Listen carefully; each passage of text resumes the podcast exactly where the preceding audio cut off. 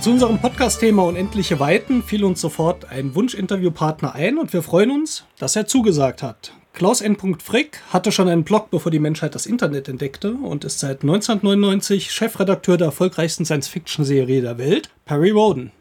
Herzlich willkommen, Klaus. Grüß dich. Guten, guten Tag, guten Tag. Sehr schön, dass du dir Zeit nimmst und ähm, ja, mit uns über Science Fiction sprichst. Wir sind ja ein Spiele-Brettspiel-Podcast. Heute wollen wir uns allerdings mal von dem Spielethema ein bisschen wegbewegen und äh, zu dem Thema Science Fiction was Fundiertes hören. Und da bist du der richtige Partner. Man munkelt, du bist auf Terra aufgewachsen. Wo da genau? Äh, Terra, Region Europa, Unterregion, Mitteleuropa, die Gegend, die man heute äh, noch als Deutschland bezeichnet. Ähm, na, blöde Witze beiseite. Also ich komme aus, aus einer Kleinstadt äh, in Südwestdeutschland, die, die heißt Freudenstadt und liegt im eigentlich recht schönen, aber gleichzeitig auch recht langweiligen Schwarzwald. Die Frage war natürlich nicht ganz uneigennützig gestellt, um eine schöne Überleitung zu haben zum nächsten Thema. Und das sind die Freukon-Veranstaltungen. Freudenstadt war tatsächlich über viele Jahre auf der Science-Fiction-Fandom-Karte ein wichtiger Punkt. Und das lag unter anderem an dir. Zusammen mit äh, Kollegen wie Günter Freunig und Hermann Ritter hattest du dort eine Veranstaltung ins Leben gerufen, die sich Freukon nannte. Was ist ein Con und was ist ein Freukon? Also ein Con, der Begriff kommt aus dem Amerikanischen von Convention abgeleitet. Und wenn man Convention nicht mit die Konvention, sondern mit der Kongress übersetzt, was richtig ist, heißt es halt auch der Con. Ähm, und, und ein Con ist im Prinzip, war damals, heute gibt es ja den Begriff Con in vielen, vielen anderen Zusammenhängen, war damals, war das ein Begriff für ein Treffen von Science Fiction und Fantasy Fans. Und der Freukon, Freudenstadt, Con, der, daher kommt der Abkürzung, war im Prinzip nichts anderes als ein Treffen von Science-Fiction-Fans in unserem Jugendzentrum. Und anfangs kamen die Leute nur aus der Region Südwestdeutschland, also die weitest gereisten kamen dann, keine Ahnung, aus Frankfurt vielleicht, aber sonst waren das vor allem Leute aus der Region. Und es wurde halt immer größer und 1992 hatten wir dann eben einen europäischen Science-Fiction-Kongress mit großem Rollenspielbereich in Freudenstadt und da waren es dann ja, so etwa 800 Leute, die aus 20 verschiedenen Ländern angereist sind. Und der Grund für all das war natürlich, dass wenn man in so, einem, in so einer Kleinstadt wohnt wie Freudenstadt oder anfangs habe ich ja sogar noch im Dorf außerhalb gewohnt, wenn man aus so einer Gegend kommt, gibt es verschiedene Möglichkeiten, wie man damit klarkommt, in so einer langweiligen Gegend zu wohnen. Entweder geht man in den Sportverein, in den Gesangsverein oder in die Freiwillige Feuerwehr und hat da ganz viele Freunde. Wenn man aber so ein bisschen, heute würde man sagen, nerdig unterwegs ist, dann äh, sucht man sich andere Freunde und die fand ich halt außerhalb und irgendwann kam ich auf die Idee, ich muss ja nicht immer zu denen fahren, sondern ich kann die auch mal zu uns einladen. Und so entstanden die Freukons. Mhm, die Motivation war eigentlich dann, die Community zusammenzubringen. Exakt, wie man es ja. heute nennen würde, ja? Oder ja, Fandom. im Prinzip, genau. Ich habe mich mit ganz vielen Leuten geschrieben, damals ganz altmodisch Briefe getippt und so. Ähm, oder wir haben Tonbriefe verschickt. Das ist ja etwas, was komplett ausgestorben ist. Also man besprach Kassetten und schickte Kassetten durch die Gegend ähm, und besprach Kassetten, machte Musik drauf und sagte dann so, jetzt spiele ich dir mein neues Lieblingslied vor, das ist bla bla blub und dann spielte man das Lieblingslied von, anderen, von einem anderen Kassettenrekorder wurde das abgespielt und dann redete man drüber und, und, und der andere sprach dann auch auf die gleiche Kassette drauf und die wurde wieder zurückgeschickt. Und so hat man Kassetten hin und her geschickt. Das war so eine Zeit, also bevor es ja, bevor es Skypen gab, also die Vorläufer des Skypens quasi.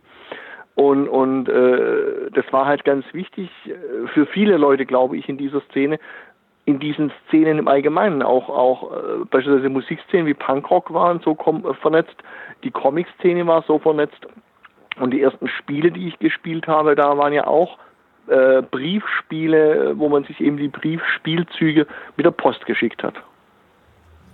Ich war jetzt gerade tatsächlich am Überlegen, ob wir den Hörern erklären müssen, was Kassetten jetzt genau sind. In Anlehnung an meine Tochter, die dem Letzt kam und fragte, was ist eine Schallplatte. Aber ich setze es mal voraus, eine alte Technologie wird man irgendwann aus Ruinen wieder ausgraben und war dazu geeignete Tonaufnahmen äh, zu konservieren.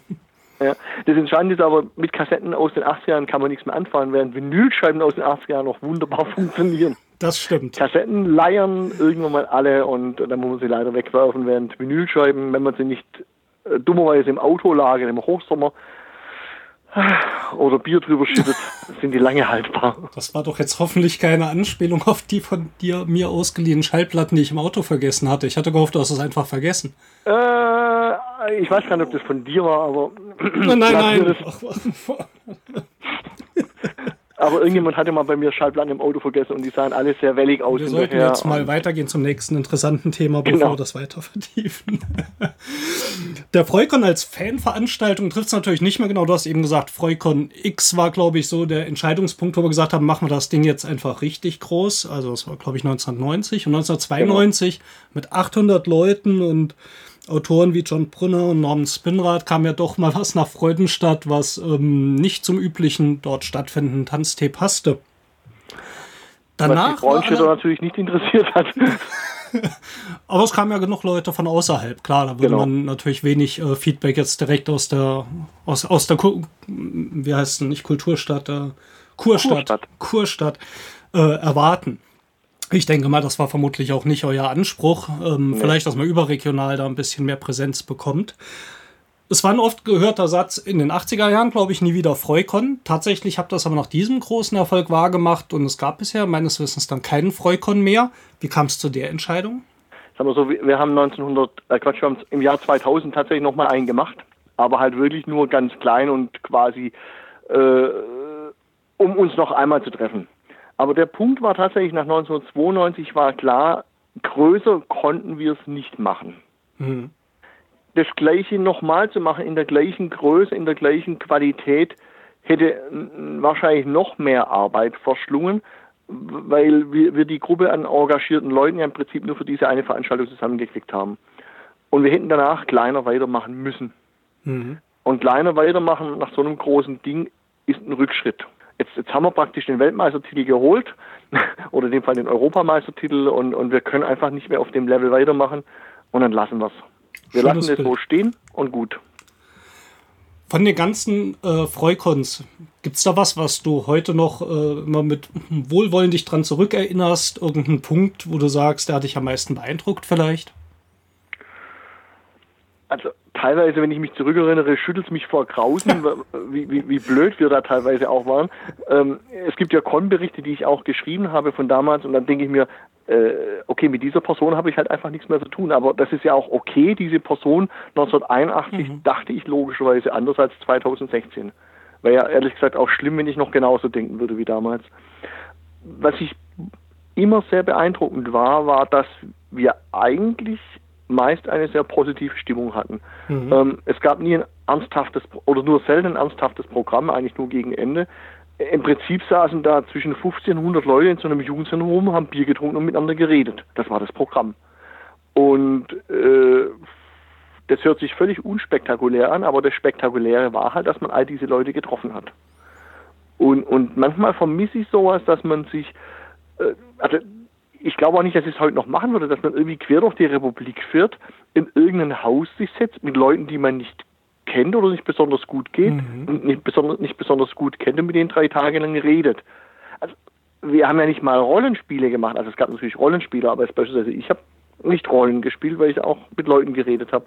Mhm. Und, und ich denke mir, dass das eigentlich eine ganz positive Geschichte war und das war eigentlich der Grund, warum ich das so oft gemacht habe, trotz aller Nerverei und aller Arbeit, weil ähm, fürs Ego war es jetzt so brillant ja auch nicht und für das berufliche Fortkommen war es ja äh, gleich zweimal nicht interessant. Das Interessante waren, waren die Leute.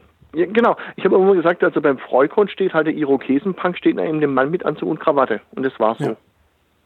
Du hast eben mit äh, einer fehlenden Ernsthaftigkeit oder Verbissenheit beschrieben. Meine nächste Frage wäre tatsächlich aus der Richtung gekommen. Ich habe den Freukon ja ab und zu besuchen dürfen und fand immer, es war eine sehr humorvolle Veranstaltung. Das waren teilweise, wenn ihr da auf dem Podium gesessen habt oder auch wie die ganze Organisation ablief.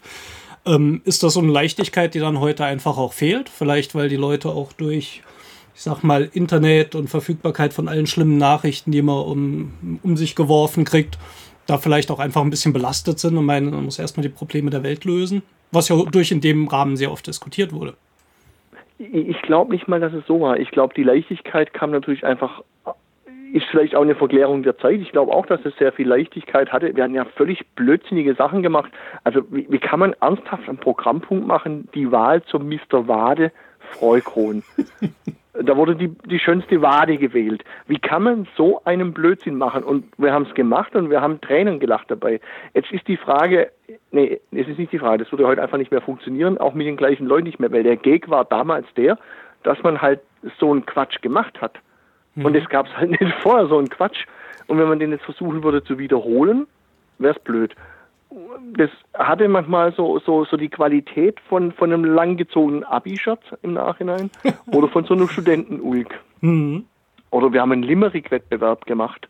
Und, und zu einer gewissen, ab einer gewissen Zeit, nachts um zwei, gab es dann nur noch Bier, wenn jemand einen Limerick schrieb.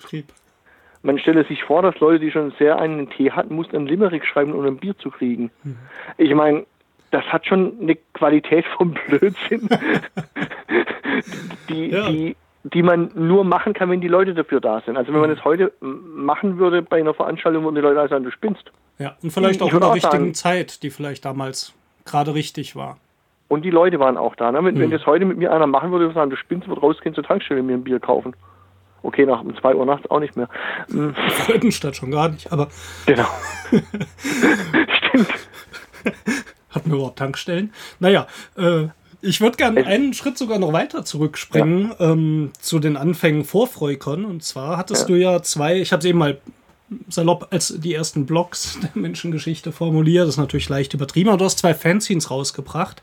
Ja. Einmal den Endpunkt als Punk- und Hardcore-Magazin oder Egozin, wenn es Hardcore damals überhaupt schon gab. Ähm, und natürlich das 1980 erstmals erschienene Sagittarius, was äh, als Science-Fiction-Fanzine daherkam. Den Endpunkt ja. gibt es in veränderter Form heute noch als Blog und wie ich heute ja. zufällig gesehen habe, auch äh, unter querfunk.de noch als Radiosendung mit dem Slogan Punk und Hardcore aus aller Welt, von 76 bis heute möglichst unkommerziell und gegen alles, was gut ist. Den gibt es noch heute. Wieso hört das nicht auf? Du hast was, also lass uns nicht anders sagen. Saget House war der Versuch, was Ernsthaftes zu machen. Also das äh, ich glaube, mein ganzen, meine ganze berufliche Laufbahn wäre ohne das Fanzine Sagittarius nicht möglich gewesen. Ich, ich habe mir im Prinzip ja ab 1979 beigebracht, wie man eine Zeitschrift macht.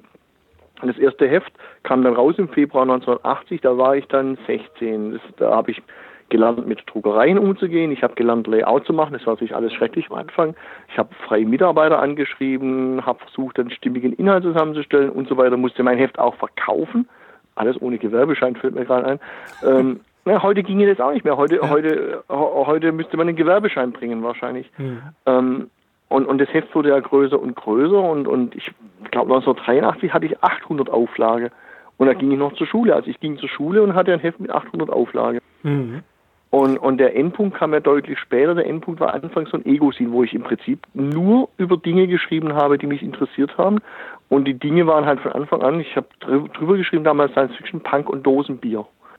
Es gab tatsächlich anfangs gar kein Konzept und das Konzept entstand im Laufe der Zeit, dass halt auch der Science-Fiction-Anteil geringer wurde und der mhm. Punkrock-Anteil größer wurde. Und im Nachhinein betrachtet liegt es einfach auch daran, ich machte die Science-Fiction zum Beruf. Mhm. Und dann war es ab einem gewissen ab einem gewissen Punkt war es dann schwierig, so eine, eine Geschichte zu machen, die ähm, dieses Private und Berufliche zu sehr vermischt hat. Ich habe einen Beruf gehabt, in dem ich jeden Tag ins Büro ging und so, in dem ich jeden Tag gearbeitet habe. Und ich hätte dann logischerweise in so einer Art Fanzine ja auch stärker über den Beruf schreiben müssen. Mhm. Und das wollte ich dann einigermaßen trennen, was, was ich auch heute noch versuche. Mhm. In den 90er Jahren beispielsweise, oder auch heute, also wir haben es heute in der Mittagspause äh, von, von Hooligans gehabt, das war total lustig. Und dann haben halt so Kollegen sich über Hooligans ausgelassen, die definitiv keine Ahnung hatten. Und da muss ich mir natürlich auf die Zunge beißen und habe dann irgendwann gesagt, ja, das mit den Hools ist aber so und so. Da gucken alle wieder ganz irritiert, woher weiß der Frick das? Naja gut, der Herr Frick weiß es halt, weil er sich in den 90er Jahren mit Hools auf der Straße rumgeprügelt hat. Mhm. Das wissen die Kollegen natürlich nicht. Mhm. Das habe ich, das habe ich irgendwann versucht zu trennen. Das heißt, eigentlich ist dann Sagittarius aus dem Endpunkt entstanden? Andersrum. Der Endpunkt äh, war das, das, das punkige Abfallprodukt. Mhm, okay. Das passt ja. Der Endpunkt, der kam 86 raus. Äh, Sagittarius ab ah. 1980, Endpunkt ab 86. Und ich hatte aber äh, ab 1980 sogenannte Ego-Scenes gemacht. Ego-Scenes gab es in Deutschland ab, auch ab 1956, 57 schon. Und mein erstes Ego-Scene hieß der Freak, abgeleitet von meinem Nachnamen. Das fand ich natürlich ganz, ganz, ganz komisch. Das A natürlich mit Kreis, logisch, ne? mit Kreis ums A. Klar, immer schön politisch.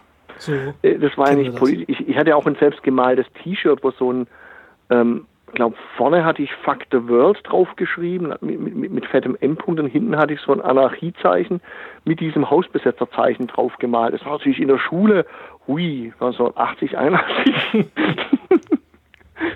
das fand man aber nicht cool, sondern eher doof. Aber wenn der Endpunkt 86 kam, das war ja eigentlich auch die Zeit, wo Sagittarius als inzwischen, glaube ich, so Hochglanzmagazin oder so mhm. schon sehr aufwendig produziert, äh, auch bundesweit an Bahnhöfen und so weiter und Kiosken erhältlich war. Ist das so ein bisschen die beiden Seiten von Klaus Endpunkt Frick? Ja, ja, ja, kann man schon so sagen. Also irgendwann hat, hat äh, der, ich hatte ein Titelbild auf dem, äh, auf dem Endpunkt damals drauf, das hatte der Matthias Langer aus Köln gemalt, der heute sein Geld damit verdient, dass er Kommunikation für große Weltunternehmen betreibt. Der hatte damals eine Karikatur von mir gemalt, da war so ein Mann drauf. Auf der einen Seite hatte er so einen Anzug mit einer Aktentasche, auf der anderen Seite abstehende Haare. Mhm. Sehr schönes und, Bild. Ja, genau, und das hat sich im Prinzip durchgezogen bis heute. Also ich meine, ich gehe seit Jahrzehnten mit normalen Hosen. Also ich habe eine, ja gut, ich habe eine Jeans an, ich habe irgendwelche Turnschuhe an, ich habe ein Hemd an schon.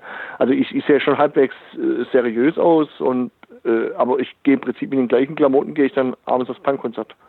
Also es ist jetzt nicht so, dass ich mir dann abends äh, jetzt eine löcherige Hose anziehe. Ich gehe dann mit der gleichen Hose hin, äh, weil aber ich erzähle jetzt meinen Kollegen außerdem in der Abteilung, ich glaube nicht, dass irgendjemand in der Firma weiß, was ich privat mache. Ach ja. Das geht die nichts an. Mhm. Wobei es ja also, im Internet doch noch ähm, auffindbar ist. Ich hatte mich heute auch noch mal ein bisschen schlau gemacht, was du so getrieben hast in den Jahren. Ja, dann müssten die ja ins Internet gehen.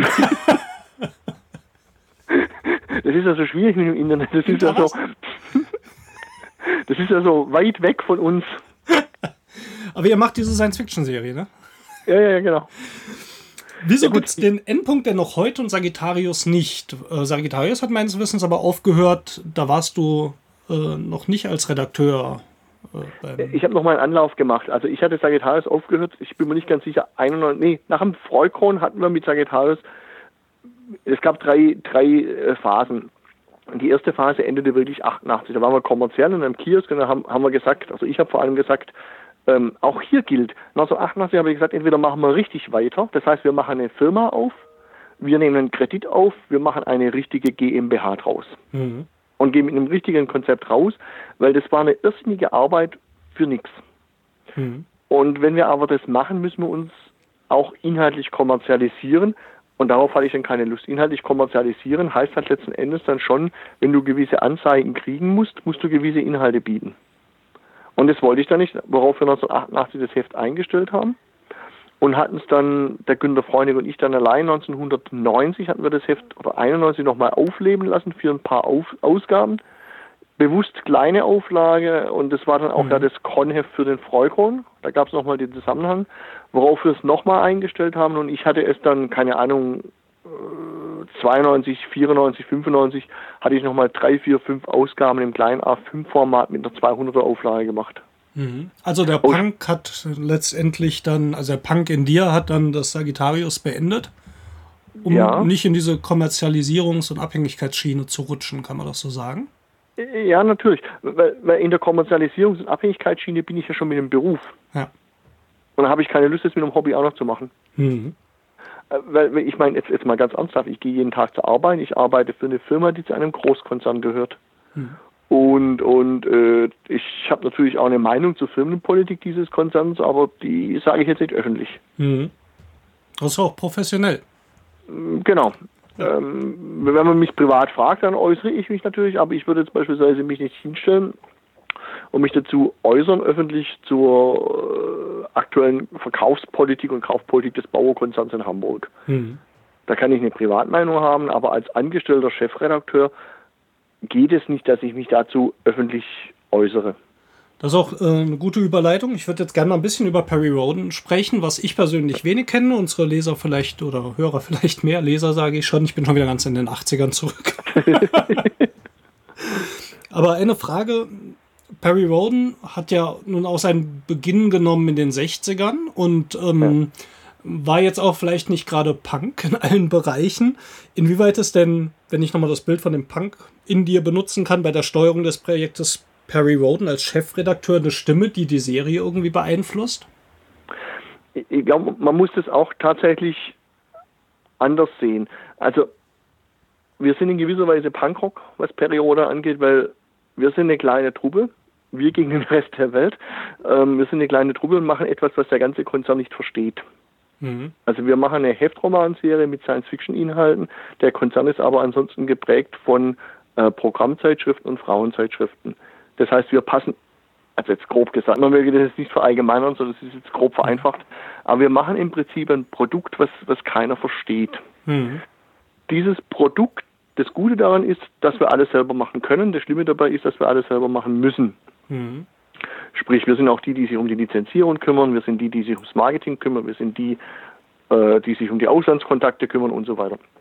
Das ist eine ganz tolle Geschichte und hat insofern dann auch wieder was mit meinem Fanzine und mit dem ganzen Punkrock-Gedanken zu tun, dass wir unglaublich viele Dinge selber machen können. Also ich sehe meinen Chef manchmal eine ganze Woche lang nicht. Mhm. Und, und mit, mit der äh, Geschäftsführerebene in Hamburg habe ich normalerweise das ganze Jahr nichts zu tun. Außer das Controlling steht äh, da, dann habe ich natürlich mit denen zu tun. Aber das ist ja auch okay. Im Prinzip aber im täglichen Alltag, der dummerweise nicht wieder acht Stunden pro Tag abgefrühstückt ist, ähm, haben wir damit nichts zu tun. Das heißt, wir haben unglaublich viele Freiheiten. Andererseits muss man dann, wenn man so viele Freiheiten macht, muss man ja trotzdem natürlich die Vorgaben des, des Verlages erfüllen. Die Vorlage, des, Vorgabe des Verlages ist, Gewinn zu erwirtschaften. Mhm. Also muss man sich selbst disziplinieren, weil ohne Selbstdisziplin, ohne klare Strukturen, ne, das ist weniger Punkrock, äh, ohne klare Strukturen, ohne auch klare Vorgaben beispielsweise an Autoren, Lizenzpartner, lässt sich so ein Projekt über Jahrzehnte hinweg auch nicht steuern. Mhm. Also ich mache das jetzt seit puh, vor 23 Jahren. ähm, und, und, und die Serie gibt es seit 55 Jahren. Das wäre ohne äh, Struktur genauso wenig machbar gewesen wie ohne Kreativität. Man braucht beides. Man braucht die Kreativität, man braucht ungewöhnliche Denkgänge. Das müssen dann die Autoren bei den Geschichten machen wir aber auch mal, wenn wir uns überlegen, welche neuen Projekte wir machen. Und man braucht halt einfach eine Struktur, die einfach dafür sorgt, dass jede Woche ein Heft erscheint, alle zwei Wochen ein Neo, alle drei Monate ein Buch und so weiter. Auch Punk hat eine sehr begrenzte Struktur. Drei Instrumente, ja. drei Akkorde, Stimme dazu. Ja, stimmt, stimmt. Und trotzdem ist die Kreativität auch in dem Bereich extrem hoch. Ja, genau. Und, und äh, man kann versuchen, das ein bisschen zu ändern, indem man Jazzpunk macht oder sowas, aber das ist dann natürlich mhm. schon wieder was anderes. Ein Thema, was mich bewegt, ähm, was ich unbedingt mal ansprechen muss, ist die Kontinuität von so einer Serie. Der Autor Andreas Eschbach hat mal geäußert, hat zwar mal nachgerechnet, dass ihr inzwischen über 560 Bände in der Größe von Harry Potter an Content habt, was die Story von Perry Roden ausmacht. Wie behältst du da den Überblick?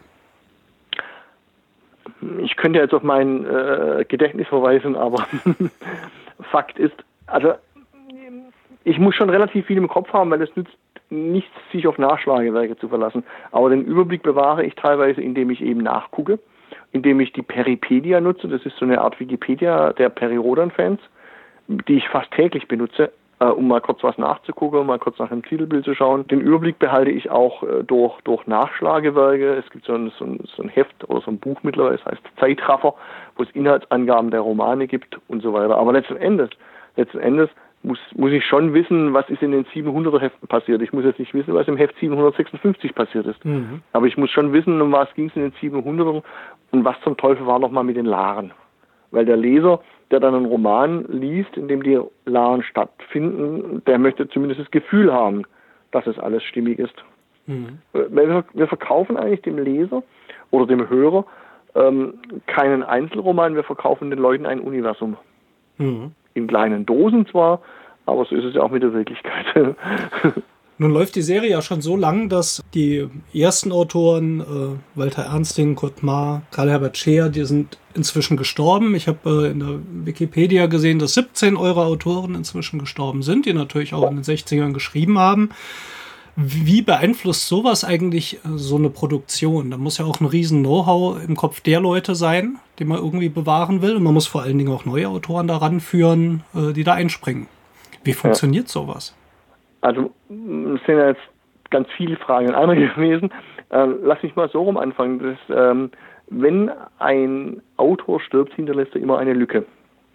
Und äh, wenn ein Autor stirbt oder aussteigt und ein neuer Autor kommt, das verändert immer die Serie. Also die Serie, wie sie beispielsweise 1965 oder 66 geschrieben worden ist, unterscheidet sich ganz massiv von der Serie, wie man sie 1986 geschrieben hat und wie man sie heute schreibt. Das klingt auf den ersten Blick wie eine Binsenweisheit, ist aber tatsächlich vielschichtig, weil ähm, ich habe es mal versucht mit dem Beispiel eines Resonanzbotens zu erklären. Also egal was du schaffst, ob das jetzt ein Bild ist, das du malst, ein Gedicht, das du für deine Frau schreibst, ein Lied, das du für deine Kinder singst, egal was du machst, äh, du arbeitest und du machst das nicht im luftleeren Raum. Du nimmst Einflüsse von außen auf. Und die Einflüsse beispielsweise, die die Autoren in den frühen 60er Jahren aufgenommen haben, waren Einflüsse, die geprägt waren von einer Erziehung im Dritten Reich und vom Zweiten Weltkrieg. Mhm.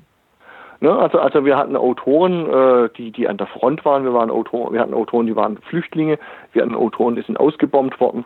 Ähm, die hatten ganz andere Erfahrungen, als die Autoren von heute haben. Mhm.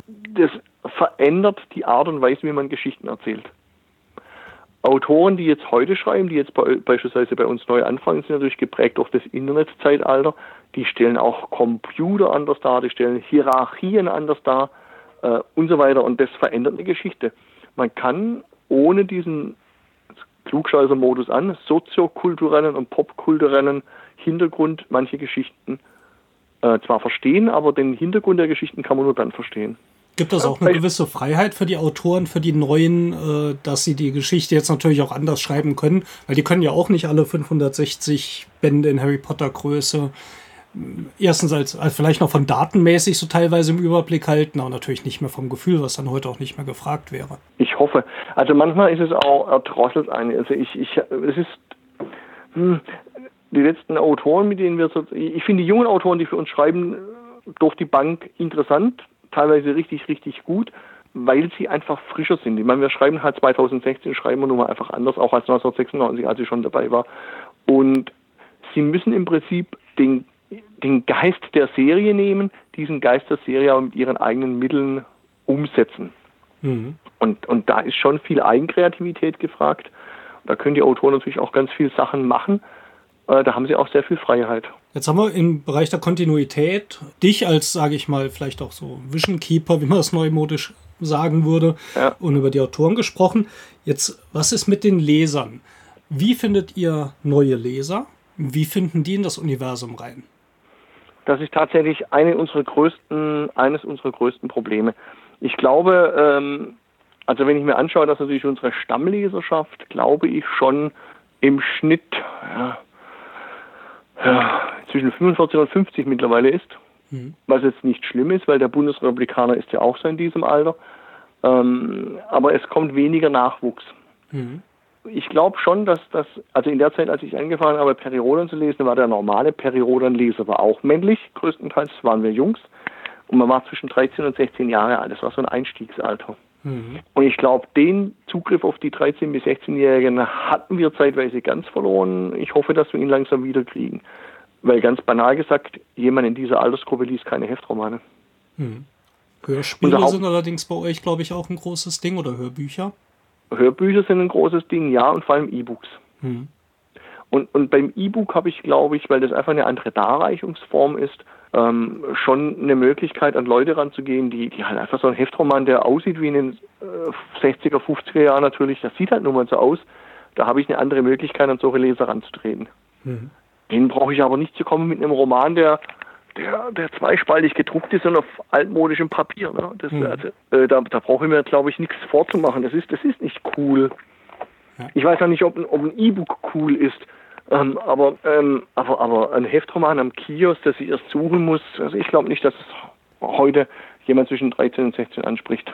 Ja. Da gibt es keinen Distinktionsgewinn, um so ein Soziologendeutsch zu benutzen. Ihr habt ja auch, äh, sagen wir, Hörbücher haben wir eben schon angesprochen, Hörspiele, seid auch in ein paar andere Bereiche äh, reingegangen. Ein Bereich, der uns natürlich interessiert, sind Spiele. Mhm. Ich habe äh, auch mal geschaut, es gibt ja durchaus ein paar Ansätze auch von Perry Roden Spiele. Und so 2007 kam in Kosmos noch in der Zweispielerreihe Perry Roden Kosmische Hanse auf den mhm. Markt, was auch, äh, glaube ich, ein ganz ordentliches Spiel ist. Ja. Ähm, es gab Perry Roden Sammelkartenspiel, was von den Fans zumindest so weit geliebt wurde, dass sie, äh, glaube ich, irgendwann 2003 auch noch eine Firma gegründet haben, um das weiterzuführen und um eine Erweiterung rauszubringen. Inwieweit bist du da in diese Entwicklung von Spielen involviert? Nicht zu vergessen übrigens unser Computerspiel 2008. Ne? Ich habe jetzt mal äh, mich tatsächlich ein bisschen auf die okay. Brettspiele äh, fokussiert. Äh, über die Computerspiele können wir gerne auch gleich noch reden. Also der Punkt ist tatsächlich, äh, dass es schwierig ist. Wir sind als, als Verlag kein Spieleverlag. Das heißt, wir als Redaktion müssen im Prinzip schauen, dass wir einen Partner finden, der Lust hat, mit uns ein Spiel zu machen. Mhm. Und das hatte damals beim Sammelkartenspiel sehr gut geklappt. Das Sammelkartenspiel kam zu einer Phase auf in den 90er Jahren, als Magic ein riesen Kracher war. Und dann hatte damals der Verlag Fantasy Productions hatte eine ganze Reihe von Sammelkartenspielen. Äh, die hatten auch generell sowieso Spiele wie Shadowrun und, und, und das Schwarze Auge und wollten dann halt auch unbedingt ein Science-Fiction-Sammelkartenspiel machen und kamen dann auf Perirodan. Das heißt, die sind damals auf uns zugekommen. Und bei Cosmos, ähm, die das, das Brettspiel gemacht haben, gab es eine ähnliche Verbindung. Die bekamen ein Spielkonzept angeboten ähm, und wollten dieses Spielkonzept umsetzen und brauchten halt ein Science-Fiction-Universum. Mhm. Und wir haben dann ein vorhandenes äh, Spielekonzept genommen und rodanifiziert. In dem Fall äh, habe dann ich im Prinzip den ganzen Rodan-Bezug geschrieben, aber das Konzept wurde von denen gemacht. Das ist schon schwierig. Also, also äh, wenn man, wenn wir ein anderer Verlag wären, der vielleicht eine eigene Spieleabteilung hätte, könnten wir solche Spiele auch gemeinsam designen. Aber Fakt ist, dass es halt dann doch schwierig ist, an, an so Leute ranzukommen. Es ist vermutlich auch sinnvoll, sich auf das zu fokussieren, was ihr auch am besten versteht. Aber vielleicht mal als Aufruf an alle Autoren und Verlage, die zuhören. Da ist durchaus immer Interesse an einer guten Kooperation ja. und ähm, dass man da sicher auf dich zukommen kann. Auf jeden Fall. Wir sprechen immer wieder mit Leuten. Das Interessante ist ja, also wenn ich immer ein Buch schreiben sollte über meine Zeit bei Periro, dann besteht die Hälfte des Buches aus Kapiteln wie wie wir ein großes Browserspiel vorbereiteten und es trotzdem nicht herauskam oder wie unser Handy-Game schon kurz vor Veröffentlichung war und dann nicht erschien. Also. Ah. Aber da geht es anderen Leuten ja ähnlich, habe ich mir sagen lassen. Im Videospielbereich kenne ich ja nun ein bisschen und ähm, das Adventure 2007 hat es aber auf jeden Fall auch äh, geschafft, veröffentlicht zu werden, äh, das ja. du eben angesprochen hast, was sich ja auch, glaube ich, von dem Format her ganz gut eignet für, für so ein intensives mhm. Story-Universum. Ähm, andere Sachen wie Browser-Game, da merkt man vermutlich auch diese schnelllebige Zeit und doch die schwierige Vermarktung. Es gibt ja immer nur einen Prozentsatz von Spielen, die tatsächlich auf den Markt kommen und dann noch ein kleinerer Prozentsatz, die sich tatsächlich rechnen. Ich glaube, das ist auch oft die Erwartung einfach eine falsche. Jetzt bei, bei diesem Computerspiel damals gab es wahrscheinlich auch falsche Erwartungen. Also man muss es so sehen, ich finde es sehr gut. Also jetzt, ich habe es selber nie gespielt, ich bin ja gar nicht so der große Computerspieler, aber ich finde es sehr gut von der Optik her. Mir hätte es als Periroden-Leser sicherlich viel Spaß gemacht, auf diese Welten mich zu bewegen. Ähm, ich fand es toll, wie, wie halt äh, so ein Raumschiff dargestellt wurde, Perirodans Büro mit haufenweise Details, Terrania City, die Hauptstadt der Erde und so weiter. Also, das Spiel hatte Schauwerte. Das haben die ganz toll gemacht. Und ich glaube, dann, dann gab es den ein oder anderen Mangel wahrscheinlich in der Vermarktung, weil man hat das Spiel schon verkauft gekriegt. Aber im Ausland, glaube ich, na, das ist es ist schwierig zu beurteilen, das ist nicht mein Kerngeschäft, aber es war möglicherweise dann wenig sinnvoll, es auf den amerikanischen Markt zu lizenzieren mhm. und es dann halt nur in so einer Online-Klitsche anzubieten. Mhm. Ähm, und, und, und da gab es so ein paar so Dinge, wo ich im Nachhinein dachte, ja, das hätte man vielleicht anders machen können, aber das von außen zu kritisieren ist ja immer einfach. Gibt es denn noch konkrete Planungen im Spielebereich aktuell mit Partnern zusammen, über die du reden kannst? Wir haben im Moment ja so ein kleines Spiel ähm, mit einer Firma namens Gamopolis. Mhm. Das ist ein relativ kleines Spiel äh, auf iPad, iPhone, also auf, diesen, auf dieser Apple-Familie. Ähm, Im Prinzip sind sogar zwei. Das eine ist so ein Tower Defense, äh, so ein mhm. Tower Defense System. Also im Prinzip die Erde wird angegriffen von irgendwelchen Außerirdischen, man ballert Raumschiffe ab. Das ist aber ehrlich gesagt gar nicht schlecht, weil, weil die Angreifer verschiedenartig sind. Man muss durchaus strategisch vorgehen und so. Mhm. Ähm, ist aber jetzt kein, kein echter Erfolg. Und dann gibt es so ein anderes Spiel, äh, so ein Solo-Adventure, aber wo es darum geht, dass ich praktisch, ich sitze in meinem Zimmer auf der Erde und ein Agent im All, mit dem kommuniziere ich, der muss versuchen, ein Raumschiff der Tiophoren zu knacken, bevor das die Erde angreift. Mhm. Und ich kommuniziere also mit dem Agenten Velo, das ist so ein Echtzeit-Adventure. Mhm der dann, wo ich dann bestimmen kann, ob Velo geradeaus geht oder, oder links geht oder rechts geht. Und, und dann kriege ich wieder eine SMS quasi, wo, wo drin steht, ähm, stehe jetzt vor einer Wand und bla bla bla. Mhm. So ein bisschen Choose Your Own Adventure Book aus den 70ern und 80ern in die moderne Form gebracht. Exakt. Von den Spielmechaniken im Brettspielbereich zum Beispiel äh, werden Science-Fiction-Spiele entweder oft über diese 4x-Formel, so Exploit, Expand, Explore, Exterminate, gestrickt, also dieses Erkunden und Ausbreiten im Universum, man sammelt seine Ressourcen, dann bekämpft man die Gegner. Ist das Science Fiction? Ja. Wo war die Frage jetzt? Die Frage ist, ist Science Fiction vielleicht mehr als das, was man in einem Spiel üblicherweise okay. darstellt? Es ist, es ist ehrlich gesagt, äh, mir als Spieler, ich habe da ein paar Mal zugeguckt, wie gesagt, ich bin ja kein so ein, so ein Computerspieler, mir war es immer zu banal letzten Endes, weil das mhm. ja nichts anderes ist als Access and Allies im Weltraum. Mhm oder, oder keine Ahnung, also was auch immer, irgendein, Auf, irgendein Aufbaustrategiespiel, ob ich das römische Imperium aufbaue oder, oder das intergalaktische Imperium, ist ja letzten Endes von der Spielmechanik her egal. Ich fand solche Aufbauspiele von der Idee her grundsätzlich immer schön. Also ich habe als Autor, äh Quatsch, als, als Leser immer gerne Romane gelesen, wo es darum ging, wie so eine Kolonie aufgebaut wird. Mhm. Aber dann darf es halt nicht mechanisch sein, glaube ich. Das ist dann zu unoriginell. Mhm. Also das ist ja dann, das ist dann, wenn das im Prinzip egal ist, ob ich, ob ich SimCity mit Rom spiele, mit Moskau oder mit Horkel Park auf dem Planet YY, mhm. dann ist es mir zu banal. Das ist zwar spannend, aber keine Science Fiction. Ja. Der Hintergrund meiner Frage ist vielleicht auch so ein bisschen ähm, passt, was ich üblicherweise so nenne, ernsthafte Science Fiction, jetzt im Sinne der Literatur und Spiele da überhaupt zusammen? Weiß ich nicht. Ähm, ich überlege gerade, also im, im historischen Bereich wenn man so ein Spiel nimmt wie Carcassonne, mhm. hat es ja mit der wirklichen Stadt Carcassonne ja auch nichts zu tun. Mhm. Äh, das hat ja höchstens irgendwelche Details äh, des Designs oder so von Carcassonne übernommen, aber man hat im Prinzip ja so dieses Ding mittelalterliche Eckpunkte übernommen und hat daraus ein Spiel gemacht.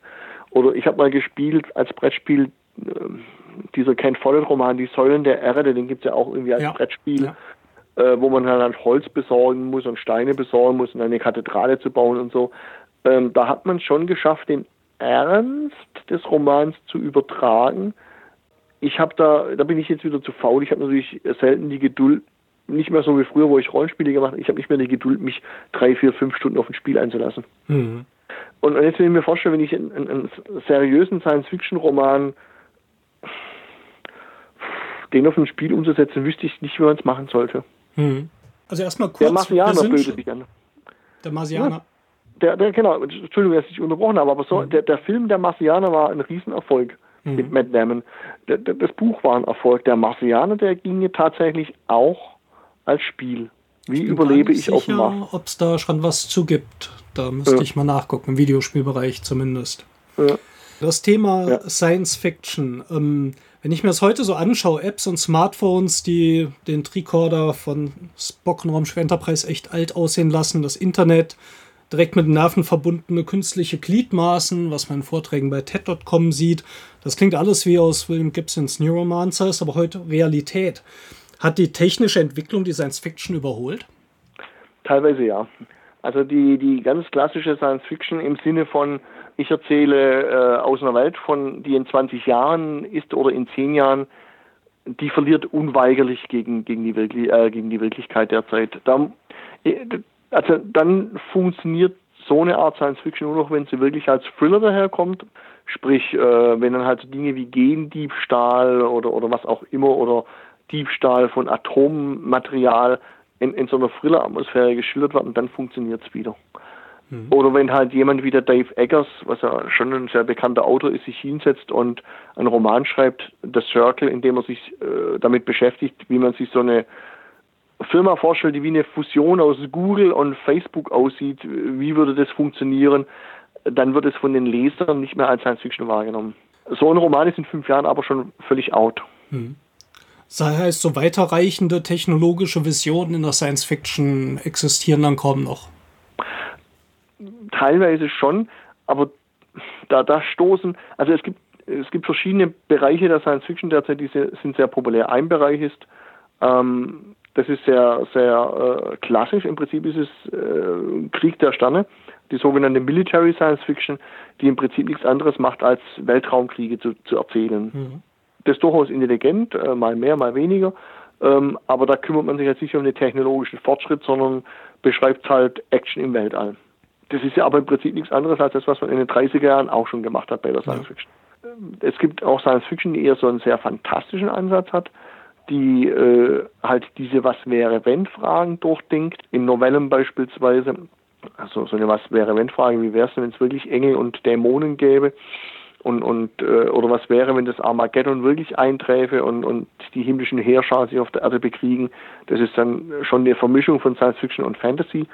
Und, und so der richtig echte Ansatz, die Welt von morgen darzustellen, ist knifflig. Mhm. Ich hatte jetzt einen Roman gelesen von einer äh, südafrikanischen Autorin namens Lauren Boykes.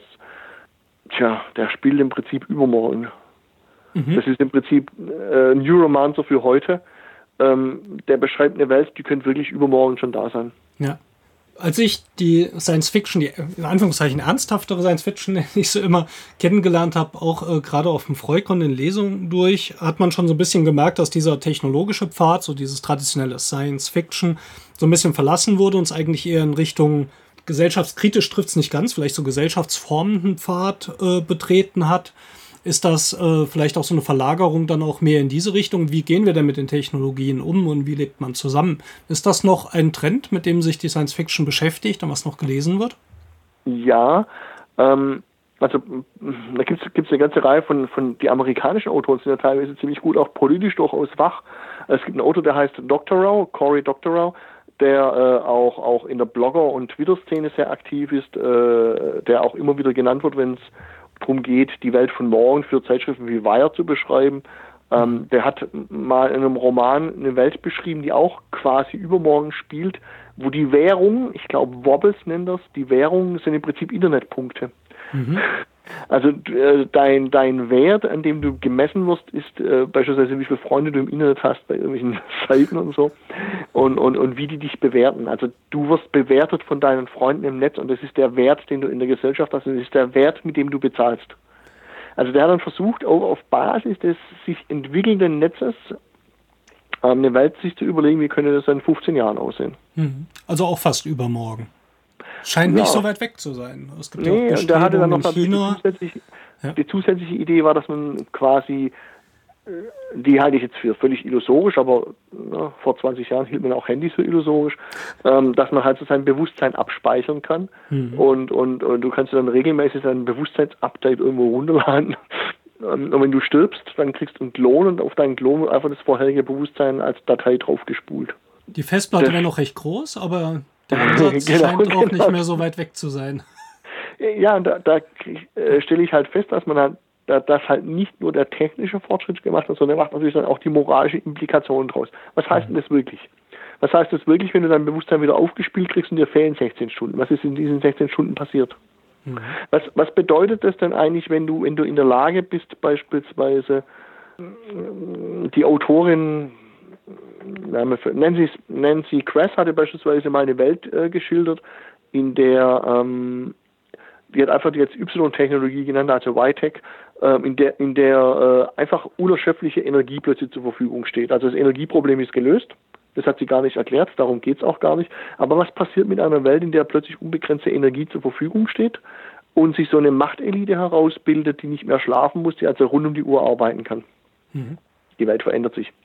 Und im letzten Band ihrer Trilogie äh, wird die Welt quasi aufgeteilt in die Macher und die Nutzer. Ich glaube, die Begriffe waren anders, aber 90 Prozent der Menschheit äh, werden im Prinzip mit Kabelfernsehen und Nahrungspaketen abgespeist, während 10 Prozent der Menschheit alles lenken, steuern und arbeiten. Mhm. Und da ist die Frage nach der Technologie nicht entscheidend, sondern es ist die Frage nach der Gesellschaft entscheidend. Mhm. Und das ist dann gar nicht mal so weit hergeholt, wenn man mitkriegt, dass es naja, dass schon ernsthafte Leute auch drüber nachdenken, über sowas wie bedingungsloses Grundeinkommen und so weiter. Mhm.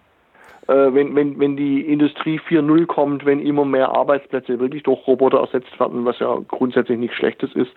Ähm, äh, ich, ich hatte es dieser Tage in einem Informatiker, der hat noch gelernt, wie man Polygone baut und hat noch äh, 3D-Grafiken mit Polygonen gebaut und äh, der hat noch J JPEGs berechnen müssen da gab es früher Leute für. Früher gab es Leute, die haben Filme aufgeschnitten, um sie aufzukleben auf Seiten. Mhm. Gibt's alles gar nicht mehr. Und, ja. und äh, man wird in wenigen Monaten schon wird man die Sportberichterstattung, ich meine, früher hatten wir einen Redakteur bei der Tageszeitung, der hat nichts anderes geschrieben als Spielvereinigung Spielberg gegen Spielvereinigung Herr Schweiler 1 zu 0 durch Tor von blablablub. Mhm. Das kann natürlich auch eine Maschine machen. Der Schwarzwälder Bote. Genau, Südwestpresse und Schwarz. Aber, aber all diese Dinge kann ja auch eine Maschine machen und dann wird mhm. diese, diese Person arbeitslos. Na, was passiert dann mit so einer Gesellschaft, in der immer mehr Leute, die eigentlich dachten, sie machen kreative Tätigkeiten, arbeitslos werden?